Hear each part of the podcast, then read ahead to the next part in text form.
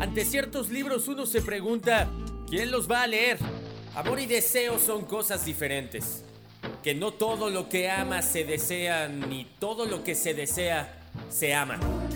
Y ante ciertas personas uno también se pregunta, ¿qué leerán?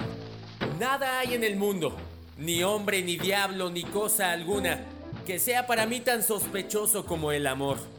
Pues este penetra en el alma más que cualquier otra cosa Nada hay que ocupe y ate más al corazón que el amor. Y al final, los libros y las personas siempre se encuentran. Son mensajes infinitos, pero ¿qué pasa si le damos vida a las letras con música? Tiempo en mis manos podría ser tiempo gastado contigo, riendo como niños, viviendo como amantes, rodando como un trueno bajo las sábanas. Imagino entonces por qué le llaman a esto tristeza. Todo es parte de un mismo universo sin retorno. Leer, escuchar y sentir. En voz alta o en privado, pero haciendo que las letras tengan vida. Así que bienvenidos al librario. Bienvenidos al librario. El lugar donde aprendemos a leer y a escuchar. El universo donde la palabra va a ser la única y esencial protagonista.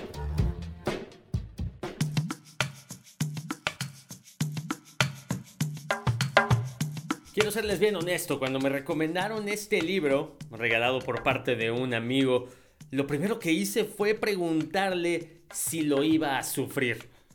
Porque soy un gran amante de los animales y sé que las personas deben tener prioridad, pero muchas veces se buscan sus propios problemas. Pero los animales no. Ellos sufren por los que les hicieron otros y al ver la portada con un perro mirando pensé que no lo iba a poder leer porque la iba a pasar mal y te iba a terminar llorando. Mi amigo me dijo que no era de sufrir tanto y que era una muy bonita historia y que pensaba hacerle un cuento similar a su perro. Yo soy Adrián Ortega, muy buenas noches a todos, soy el locutor de este espacio llamado Librario, en el 100.3 de frecuencia modulada, en donde una semana más nos encontramos con una historia que puede envolvernos con letras y con música, porque sí es posible. Conversaba en el fin de semana pasado con gente acerca de la importancia que es combinar esas ganas de querer transmitir cultura a los demás. A partir de entonces es que, y después de, platicar con mi amigo, Los perros duros no bailan, una novela de Arturo Pérez Reverte, nos arroja un montón de cosas interesantes que quiero transmitirles a través de este espacio. Quiero que se sumen en el hashtag Animalia en Librario, porque quiero que todos ustedes compartan a través de este espacio y con toda la comunidad ¿Cuál es el objetivo al tener un animal con ustedes?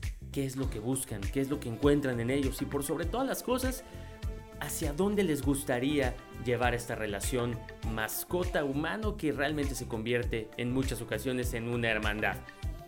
El título del libro es un homenaje a la novela Los tipos duros no bailan de Norman Mailer Está narrado en primera persona y nuestro protagonista es Negro, un perro que es una mezcla entre mastín español y fila brasileño y nos va a contar, o bueno, él dice que nos va a poner a ladrar en un lenguaje humano toda la novela. Sus dos mejores amigos desaparecieron, nunca regresaron a sus casas y Negro ya es un perro que es viejo, que era luchador de peleas y se teme lo peor que les haya sucedido algo que él temió que no le pasara a él mismo. Es una novela que tiene a perros como protagonistas y que sabemos de lealtad. De hecho, no conozco ningún otro animal que sea más leal que un perro. Y ese animal que no traiciona, no abandona, que va con nosotros como humanos hasta el fin del mundo. Ese compañerismo, los códigos entre perros, en manos de la pluma de Arturo Pérez Reverte, una obra bastante, bastante disfrutable que quiero que compartan conmigo a través del librario. Noche de martes, a través del Twitter Ortega Goat, Facebook Ortega Locutor o el Instagram Ortega-Locutor. Les recomiendo ampliamente que continúen conectados. Un final muy certero que deja una sonrisa en el rostro, pero por sobre todas las cosas, en el alma. Los perros duros no bailan un mundo canino que nos es bastante familiar. Perros de raza, perros sin papeles, perreras, inyecciones letales, perros que son incluso llamados inmigrantes, eh, cobardes, perros valientes, una serie de un montón de estereotipos de perros muy cercanos a lo que nosotros nos encontramos en las calles. Choques, obstáculos, no es un cuento de hadas, es un desenlace de un montón de cosas que tenemos en la cabeza y que debemos ir cambiando. Es desnudar las decisiones que se toman a nivel institucional desde los humanos para hacer más grande, hacer más pequeño o realmente sí pensar que se quiere solucionar un problema como lo es perros en las calles, perros abandonados. No lo sé. Los dejo para todos ustedes y que lo analicen y lo compartan a través del hashtag Animalia en Librario. Estoy totalmente conectado con toda aquella actividad que sume como sociedad a ser mejores. No es que sea para nosotros más importante hablar sobre perros que de seres humanos desaparecidos. Es simplemente con lo que tenemos ahorita busquemos encontrarle la prioridad correspondiente a una y a otra cosa, porque todos como sociedad podemos hacer mucho más de lo que hemos hecho hasta ahora. Soy Adrián Ortega, conductor de Librarios. Saludos a todos aquellos que se conectan en ya el último programa de agosto.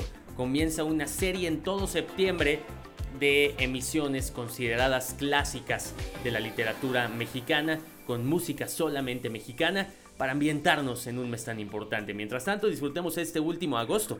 Bienvenidos a Librario, es noche de martes. Los perros duros no, no bailan.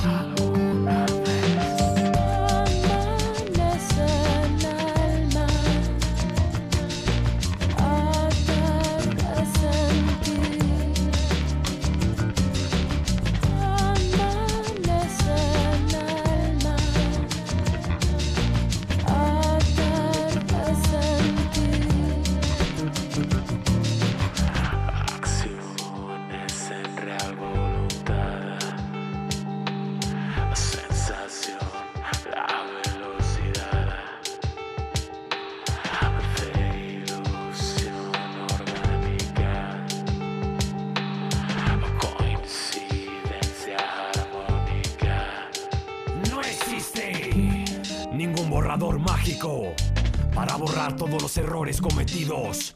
¿Qué pasaría si las flores solo se marchitaran o solo se quedaran como botones? Duele la realidad, duele. La fantasía solo se queda en los sueños. ¿Qué pasaría si nunca muero y no tuviera la oportunidad de nacer de nuevo? Vuelve otra vez, aparece. Desapareces, te vas y. Vuelve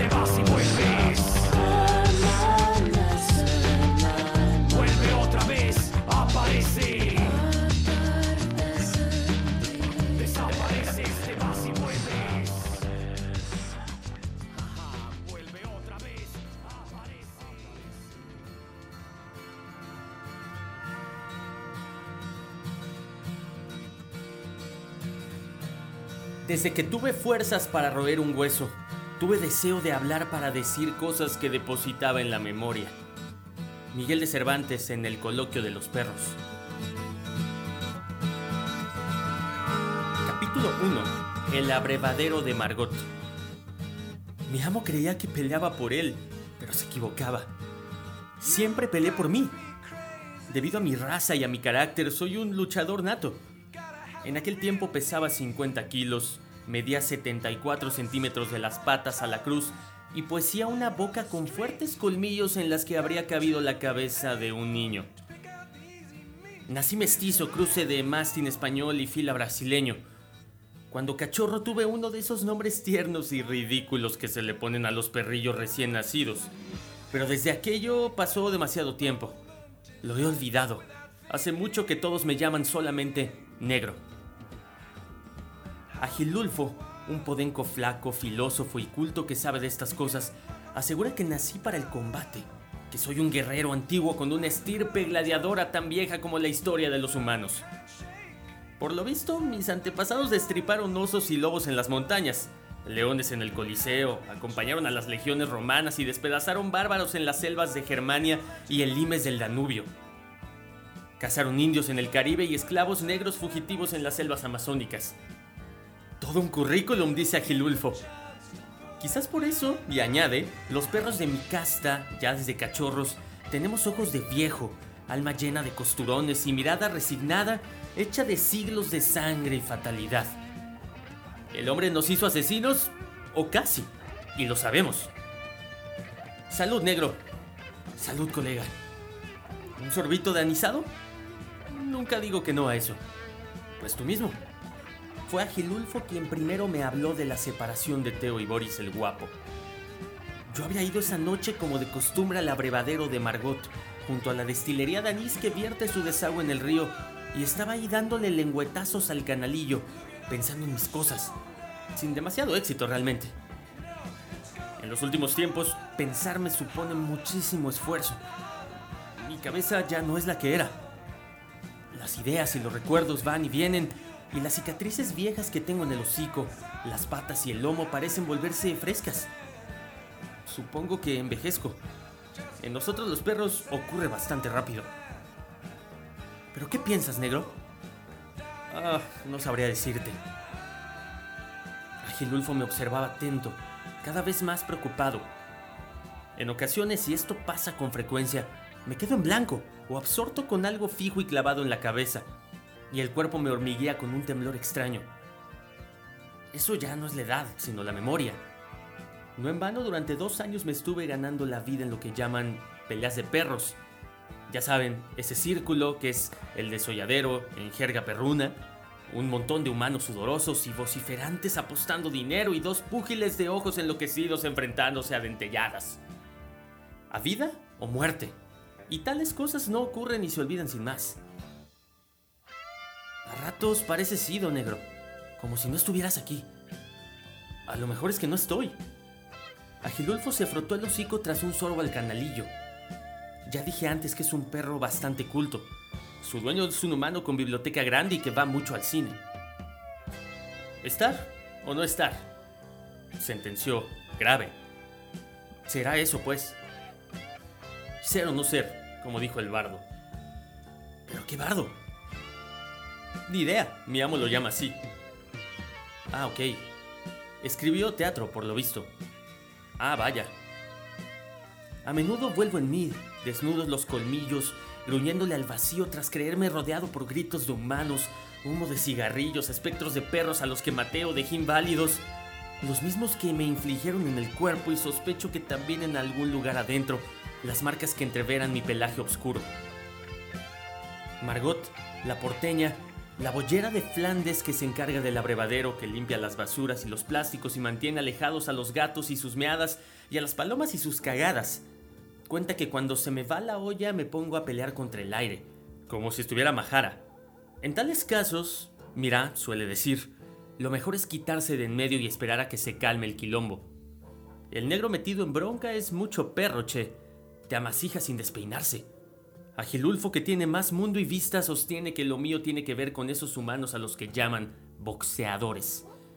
Ya sabes, resume, esos que van sonados de tanto recibir trompazos y besar la lona. En mi caso, lo de besar la lona ha ocurrido pocas veces y nunca como final de un combate. Por eso puedo contarlo, claro. Cuando un perro de pelea la besa de verdad, ahí se acaba su carrera y a menudo su vida. Si está mal herido, lo rematan sin contemplaciones. Y si todavía colea, terminará sirviendo de entrenamiento a otros que empiezan, o amarrado en un solar, un garage o una nave cochambrosa, de guardián, roto por dentro y por fuera, enloquecido de sed, soledad y miedo. Ah. Seguimos sin saber nada de Teo, me dijo Agilulfo aquella noche. Bebí otro sorbo del canalillo y mantuve la cabeza baja y las orejas gachas, preocupado. Teo era mi mejor amigo, o lo había sido hasta poco tiempo atrás. Un sabueso rodesiano, serio, fuerte, muy de fiar. Rara vez faltaban nuestras tertulias donde lo de Margot. Lo vi aquí hace dos semanas, le dije a Gilulfo. Y tú también.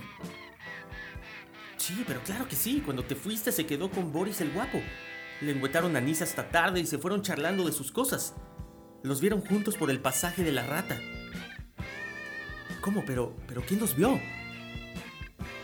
Agilulfo contemplaba, estoico, una garrapata que le subía por la pata derecha. Susa. ¿La Lumi? Sí, según cuenta, los dos iban relajados, moviendo el rabo. ¿Y fue lo único que movieron? Eso aseguró ella. El señoritingo y el tipo duro dice que pensó. Les ladró un poco, la saludaron y pasaron de largo. ¿Sin olisquearla siquiera? Ah, está muy vista. Sonreí como sonreímos los perros, sacando un poco la lengua y resoplando dos o tres veces. Susa era una mestiza callejera de las que nunca dicen no. Solía apostarse frente al pasaje de la rata en busca de compañía, y raro era que no la encontrase. A veces los perrillos jóvenes acudían en grupo y desbravaba varios a la vez. Yo mismo en otros tiempos había tenido que ver con ella como cada perro macho de la vecindad, a excepción de Rudy, alias Perlita la Dog Queen, un delicado caniche gris perla que tocaba otra música. A partir de ahí, siguió contando a Gilulfo, nada se sabe de ellos, ni del uno ni del otro. Por lo visto Boris nunca llegó a su casa. ¿Pero y Teo? Pues parece que tampoco. ¡Ah, qué raro! Sí, ni que lo digas. Él es animal de costumbres. Y yo guardé un breve silencio. Teo vivía con una viejecita viuda de pocos recursos a la que vigilaba el jardinillo a cambio de comida. Solía tumbarse a la sombra de la ropa tendida.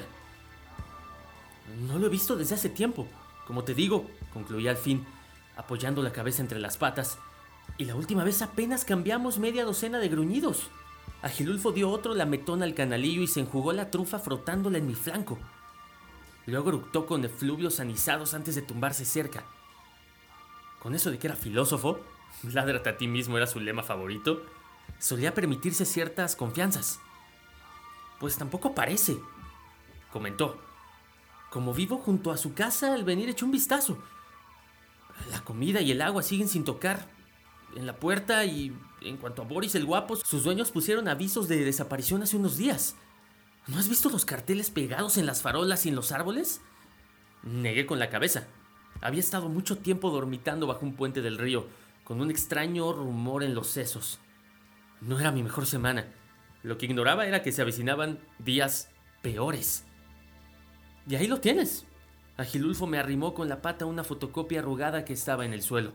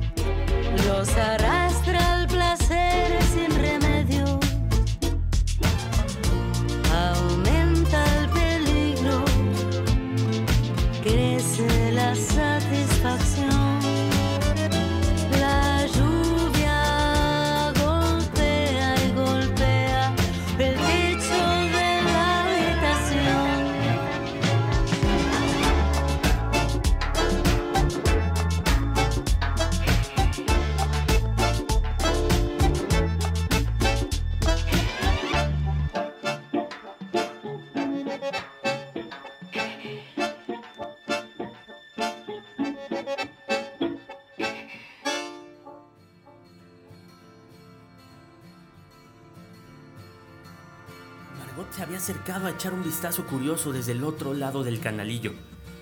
Hasta en las fotos, dijo, sale bacán ese chucho. Pero no es un chucho, precisó Agilulfo fingidamente ecuánime. Es un lebrel ruso de ojos dorados. Hizo una pausa irónica. Raza Borsoi, o sea, un aristócrata. Margot emitió un estertor muy parecido a una risa despectiva. Aunque tenía dos o tres cuartos de bollera de Flandes, su acento era porteño. La había traído de la Argentina un cantante de milongas que murió al poco, o se fue, o vaya usted a saber, dejándola en la calle sin oficio ni beneficio hasta que se le ocurrió encargarse del abrevadero. Todos somos chuchos, mirá. Desde que renegamos de la estirpe libre y orgullosa del lobo, el laburo de servir a los humanos nos envilece. Así que chuchos, ¿viste? Chuchos y rechuchos. Margot era, y lo sigue siendo, una perra resentida, áspera, feminista. Ninguno de nosotros podía alardear de haberla montado nunca y con muy mala leche. Aunque tuviera sus debilidades como todo el mundo, yo era una de ellas. Me dejaba privar en la parte más limpia y fresca del canalillo, y cuando los diablos se me subían al tejado me permitía tumbarme ahí mismo y me daban lametones en el hocico y en la tripa hasta que volvía en mí y me calmaba un poco. Luego, como para que yo no tomara aquello por lo que no era, se pasaba un par de días marcando distancias. Ahora estábamos justamente en esa fase.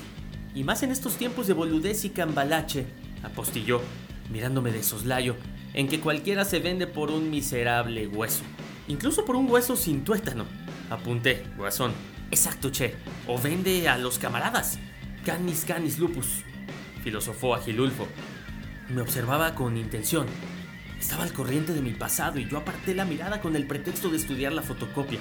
Y ahí estaba, en efecto, Boris el guapo con su largo pelo sedoso y limpio, el hocico distinguido, los ojos color de oro aterciopelados y petulantes, su collar antiparásitos al cuello además del otro, el super exclusivo de cuero trenzado con todas las chapas reglamentarias imaginables, vacuna de la rabia, vacuna del moquillo, vacuna de todo. Un colega cuidado y de buena familia. Perdido perro que responde al nombre de Boris, debía de decir el texto. se gratificará, etc. La verdad es que no estoy muy puesto en las cuentas de los humanos, pero la cifra parecía enorme, a tono con el animal, los dueños y cuanto rodeaba la vida del perro en cuestión, uno de esos mierdecillas privilegiados que nacen sobre almohadones, solo se cruzan con hembras de pedigrí y ganan concursos de belleza canina parándose así, con posturitas elegantes en plan de foto. Hay que reconocer, apuntó Margot mirando también la fotocopia, que es bien chic el Ruski pelotudo. Asentí, bastante objetivo. Lo de guapo no se lo decían al Boris al buen Tuntún. Había ganado premios y lo cruzaban de vez en cuando con espléndidas hembras de pelo rubio y largas patas, de esas que solo ves fotografiadas en la revista Perros y Perras. De hecho, Teo solía decir que tales hembras no existían, que eran de mentira, que las diseñaban los humanos con ordenador, o asomado el hocico por la ventanilla trasera de coches de lujo. ¿Y sí? A diferencia de Teo, de mí mismo, de todos nosotros, Boris el Guapo era un triunfador nato, de esos que pasan por la acera muy erguidos y obedientes al extremo de la correa de sus distinguidos amos, y a cualquier pava de raza canina se le hace el culito agua de limón. Snob hijo de la fregada.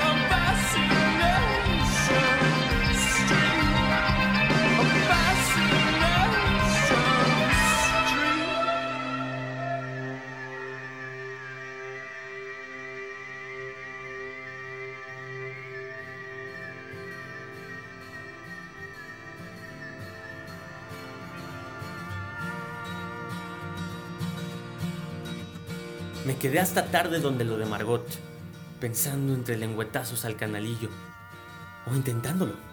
Me refiero a lo de pensar. Lo cierto es que la suerte de Boris el guapo me importaba un carajo de Chihuahua, pero lo de Teo realmente era diferente. Como dije antes, ese sabueso rodeciano de buen aspecto, pelo trigueño rojizo y patas musculosas, era mi mejor amigo. Lo había sido en algún momento.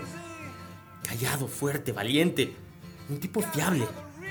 Sus antepasados, a la manera de los míos, cazaban leones y negros en África del Sur, o por ahí más o menos. Ese fue asunto de largas conversaciones desde que nos conocimos, cosa de un año atrás, recién retirado yo de los garitos de pelea, una noche en que cada uno bebía en el canalillo por su cuenta. Alguien, no recuerdo si Agilulfo u otro parroquiano, Comentó que en mis tiempos yo había sido una estrella en el desolladero. Y Teo, nunca nos habíamos visto antes, me observó un rato largo con curiosidad.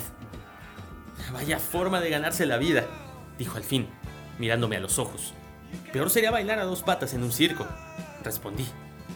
O ser perro policía. Movió la cabeza como si apreciara la respuesta y siguió observándome. La lengua medio fuera en un apunte de sonrisa un tanto afable. De todas formas, recién se retiró aquí el grandote, dijo Margot desde el otro lado del canalillo. Teo me dirigió una mirada bastante curiosa.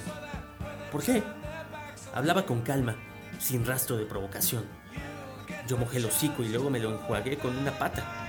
En ese oficio, dije al fin, ¿te retiras o te retiran? Pero siguió mirándome un poco más, como si reflexionara sobre aquello. Al cabo asintió con las orejas. Me llamo Teo, dijo. Respondí, negro. Nos tocamos una pata y seguimos bebiendo sin decir nada más. En esas una jauría de seis bastardos se dejó caer por el abrevadero con ganas de bronca e intención de darle luego un repaso a Susa. Pero antes la emprendieron conmigo. Tú eres el que luchaba en peleas, ¿no? Ladró uno de malas maneras. La verdad es que no me acuerdo. Pues yo sí. Eres el maldito negro, ¿verdad? ¿Y qué pasa si lo soy? Que tenemos pulgas pendientes, tío. El comportaos, chicos, de Margot no sirvió de nada. El Tiñalpa aseguró que yo había dejado inválido a un primo suyo en algún antro de apuestas, lo cual era posible porque nunca llevé la cuenta. El caso es que los seis eran raza desalmada, bajuna, chusqueles hechos a cazar ratas, revolver cubos de basura y atacar en grupo. Gentuza canina. Mi primo, tío, insistía Almenda. Jodiste bien a mi primo. Su dueño lo tiró un pozo por tu culpa. Al tercer lengüetazo de anisado empezaron a calentarse unos a otros y al cabo me vinieron encima enseñando los colmillos mientras ladraban como locos. Incluso para un profesional, y yo lo era, seis a la vez sumaban muchos. Destripé a uno, le arranqué una oreja y medio hocico a otro, y resignado resuelto a vender caro mi pellejo, me debatí lo mejor que pude mientras el resto me mordía las corvas y el pescuezo, buscándome las venas del cuello. Me estaban dejando listo de papeles. Lo van a masacrar esos delincuentes, che, se alarmaba Margot. Entonces Teo, que fiel al viejo y sabio refrán canino, que cada perro se lama su órgano, había estado mirando el espectáculo desde la esquina del canalillo sin meterse donde no lo llamaban. Cambió de idea y se sumó a la melé, echándome una pata. Y bueno, un mastín cruzado con fila brasileño y un sabueso rodesiano en el mismo bando son ladridos mayores. Así que un momento después teníamos las fauces goteando sangre, a tres de los bastardos desparramados por el suelo y a los otros con el rabo entre las patas, uñas en polvorosa. Ni beber en paz lo dejan a uno, comentó Teo sacudiéndose las gotas rojas del hocico. Y ahí mismo ante la mirada probadora de Margot, Agilulfo también presente se había mantenido a prudente distancia, haciendo con las orejas la V de paz, colegas, y soltando sentencias, me parece que en griego, Teo y yo nos hicimos muy amigos a partir de ahí, los mejores del mundo, y habríamos seguido siéndolo si Dido no hubiera entrado en nuestras vidas.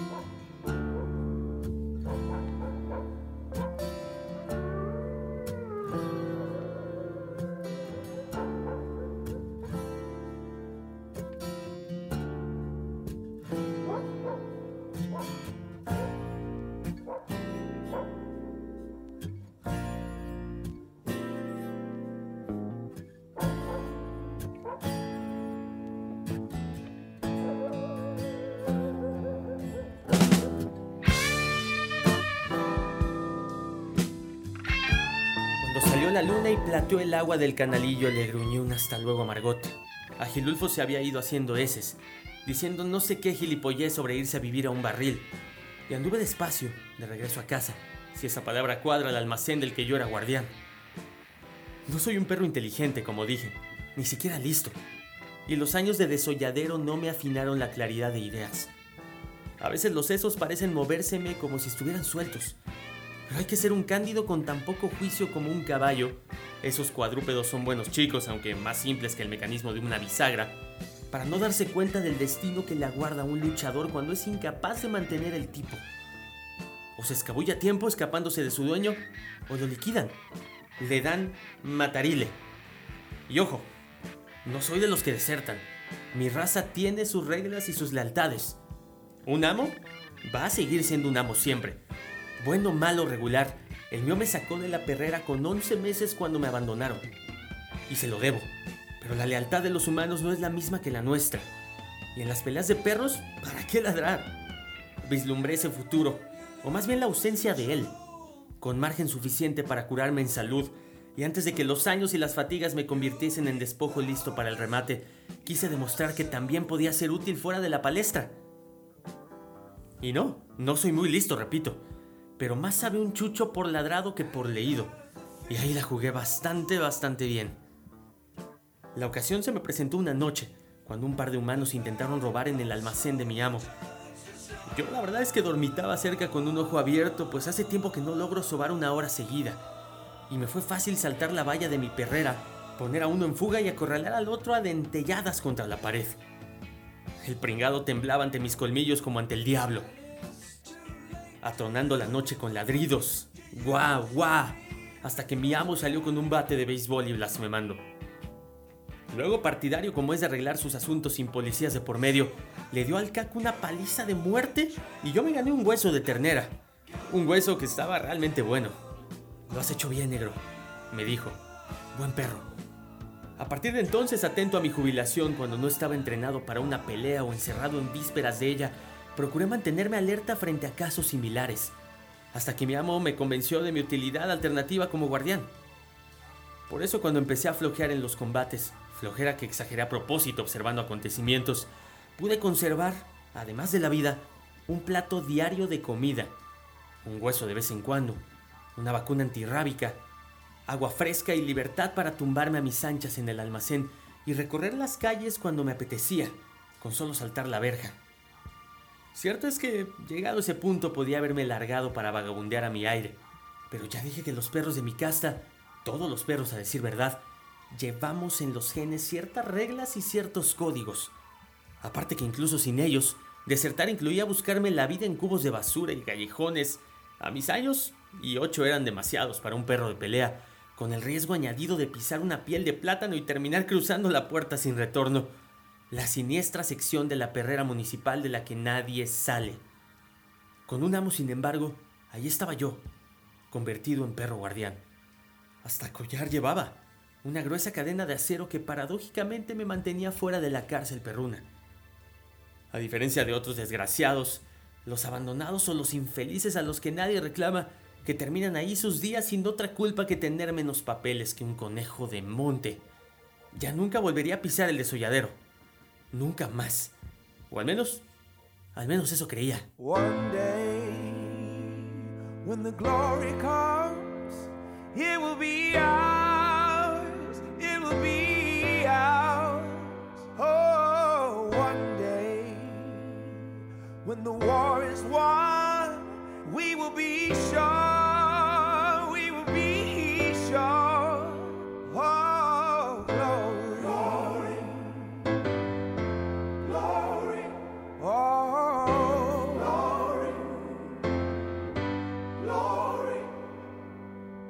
To the heavens, no man, no weapon. Formed against, yes, glory is destined. Everyday women and men become legends. Sins that go against our skin become blessings. The movement is a rhythm to us. Freedom is like religion to us. Justice is juxtaposition in us.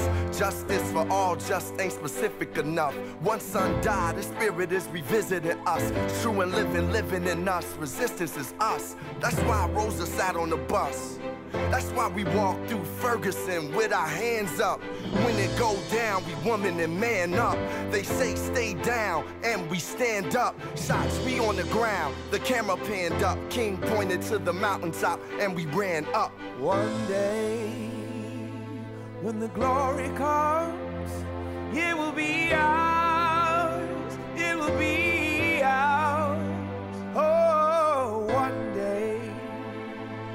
when the war is won, we will be sure,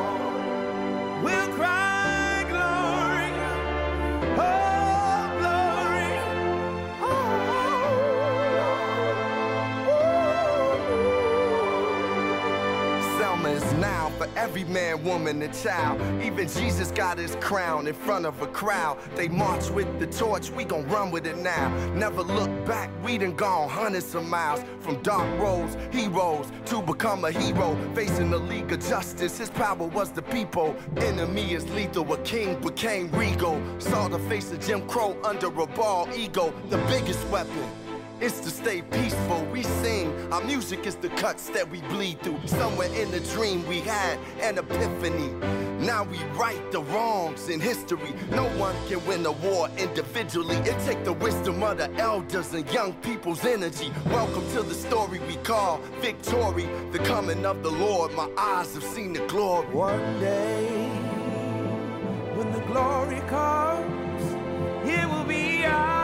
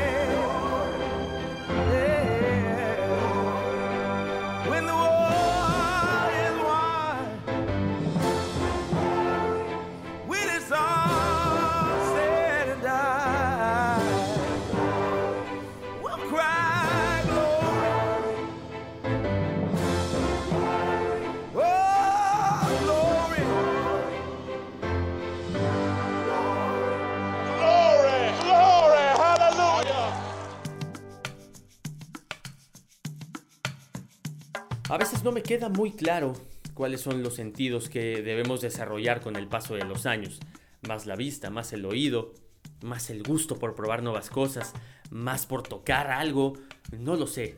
Pero escuchar siempre es un ejercicio bastante interesante. Los perros duros no bailan, la novela de Arturo Pérez Reverte, aquel que aquel que escribió también La Reina del Sur y que la encontramos al principio de la aventura librario. Hoy en el hashtag Animalia en Librario con el Twitter Ortega Goat, Facebook Ortega Locutor o Instagram Ortega-Locutor, quiero que me transmitan qué relación tan poderosa o no pueden compartirnos a través de, de ese espacio con su mascota preferida. Puede o no ser un perro. De hecho, cualquier mascota que los acompañe y complemente su vida. Hay varias películas que se han hecho al respecto de animales y la compañía que generan. Esta novela es esa llamada Héroes de Vida Perra. Que finalmente no dejan de ser héroes, tienen otro contexto, pero también sería importante conocer un poquito más sobre qué fascinante sería saber qué está pensando un perro. Y sobre todo, en circunstancias tan atroces como en las calles, qué tan complejo puede ser para ellos subsistir. Yo soy Adrián Ortega, quiero que cada semana se conecten los martes a las 9 pm por este mismo espacio desde cualquier otra parte del mundo, de hecho, en el portal vía streaming o también en el Spotify buscando en la sección de podcast librario y todos los episodios están ahí arriba a partir de que finalice este último y que ustedes conecten, compartan y sobre todo se den la tarea de estar leyendo permanentemente. Solo así, esta sociedad mexicana y del mundo estará en vía de cambio. Hasta entonces.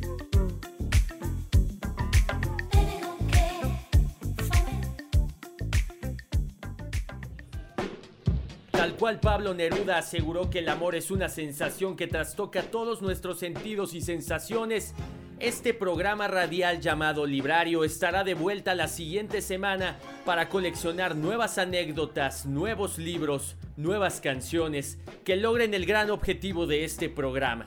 Escuchar libros y leer música. Así que el librario estará de vuelta muy pronto.